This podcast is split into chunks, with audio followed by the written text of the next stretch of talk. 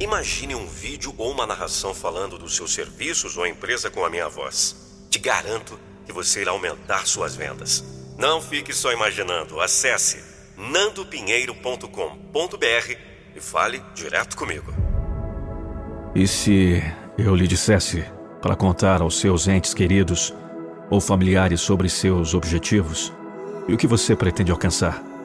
Eles ririam? Eles acham que você perdeu a cabeça? Que é impossível? Você tem que ser corajoso o suficiente para compartilhar esses pensamentos, porque você sabe que um dia eles serão uma realidade.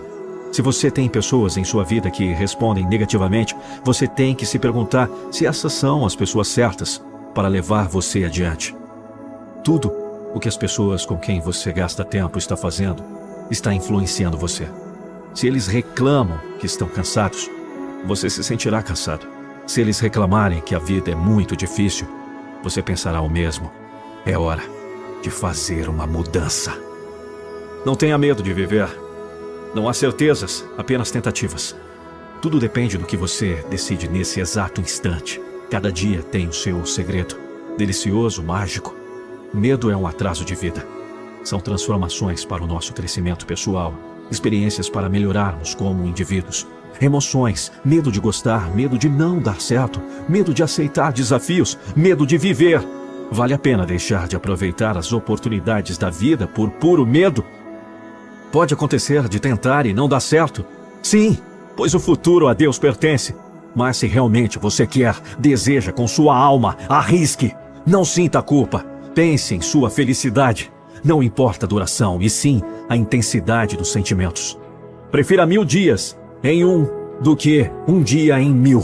Programe-se para dar a virada na sua vida. Vale a pena deixar de aproveitar as oportunidades da vida por puro medo? Pode acontecer. Você cresce. Não tem mais bochechas fofas.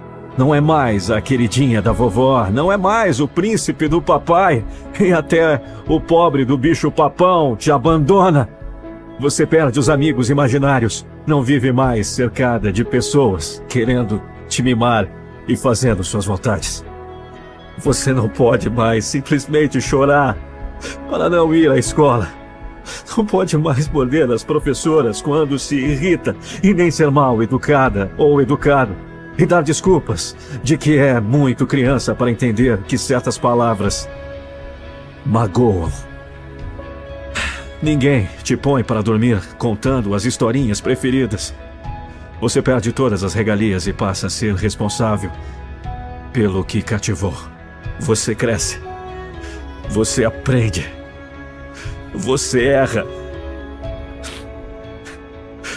Você ganha.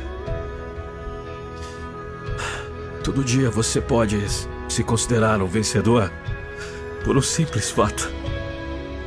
O fato que você está vivo. E essa é a nossa melhor recompensa. Não basta você tentar. Você tem que lutar para se ter o que quer. Então vá.